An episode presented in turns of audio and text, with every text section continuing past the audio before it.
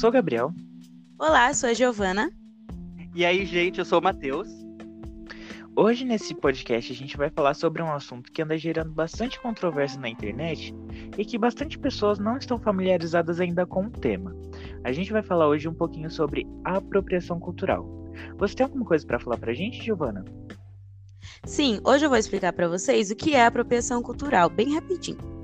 A apropriação cultural é quando você adota alguns elementos específicos de uma cultura distinta à sua.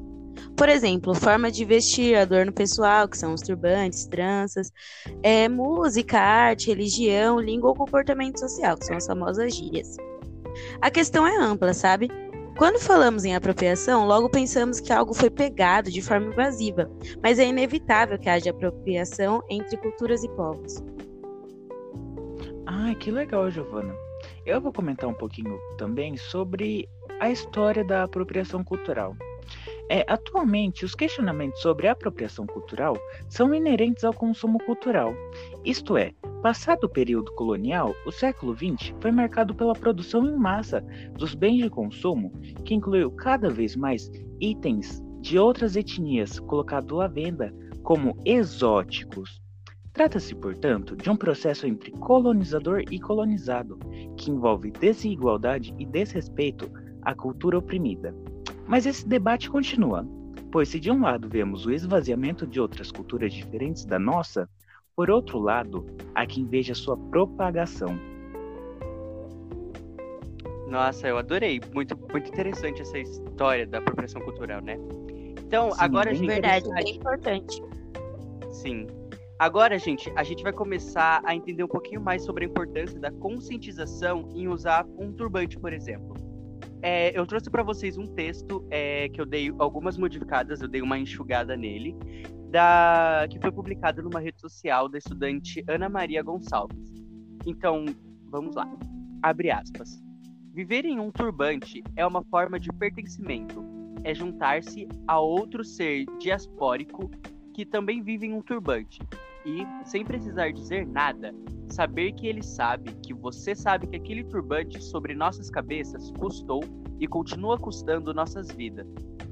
Para carregar este turbante sobre nossas cabeças, tivemos que escondê-lo, escamoteá-lo, disfarçá-lo, renegá-lo.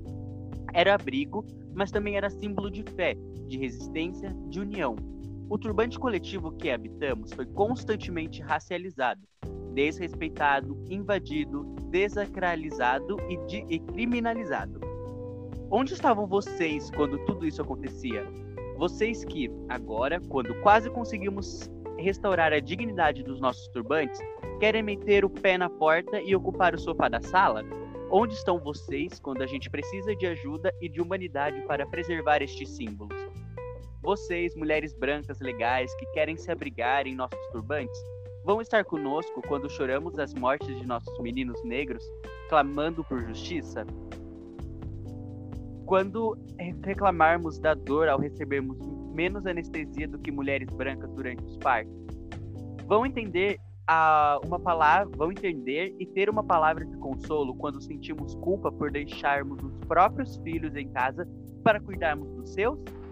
Vão nos ouvir e nos defender quando tiver mais alguém querendo invadir nossos turbantes? A força na marra no grito, certo? Porque aí o turbante também já será de vocês. Quase to todas as nossas discussões e produção intelectual acontecidas sobre nossos turbantes são deslegitimizadas pela palavra de ordem hashtag vai ter gente branca de turbante sim, gritada para nós com a mesma arrogância e espera de obediência que os donos dos nossos ancestrais gritavam. Hashtag não vai ter coisa de preto aqui não. Coisas mil acontecem dentro de nossos turbantes, das quais vocês nem têm ideia. Debaixo deste turbante, orientamos crianças negras a não lev levarem banana na lancheira para que o amiguinho, para que os amiguinhos não chamem-os de macacos. Orientamos nossos jovens a não usarem roupas com capuz, não correrem, não fazerem movimentos bruscos em público e não parecerem suspeitos, seja lá o que isso significa. Concordamos, discordamos, rimos, choramos, contamos segredos, gritamos, amamos, odiamos e estudamos. Dizemos uns aos outros que temos que ter infinita paciência para voltar 5, 10, 20 casinhas do ponto de entendimento, em que estamos para responder ao egocentrismo do tipo: eu li Monteiro Lobato e não me tornei racista. Se eu usar turbante, vou ser chamada de racista?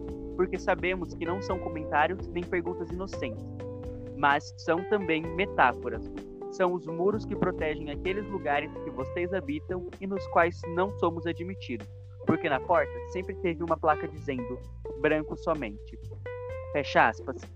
Então, gente, aqui esse texto é um texto de protesto, foi publicado é, há pouco tempo no meio daquele movimento Black Lives Matter e no meio de um movimento que acabou acontecendo que é, foi chamado de episódio do turbante, onde uma menina negra, uma menina negra, uma menina branca, desculpa, usou um turbante e, e ela foi muito criticada.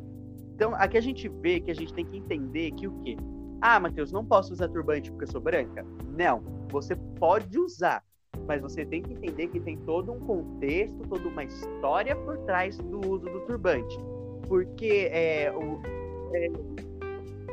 E o importante Exato. Disso, você tem né? que entender a essência, a história, o contexto histórico daquilo.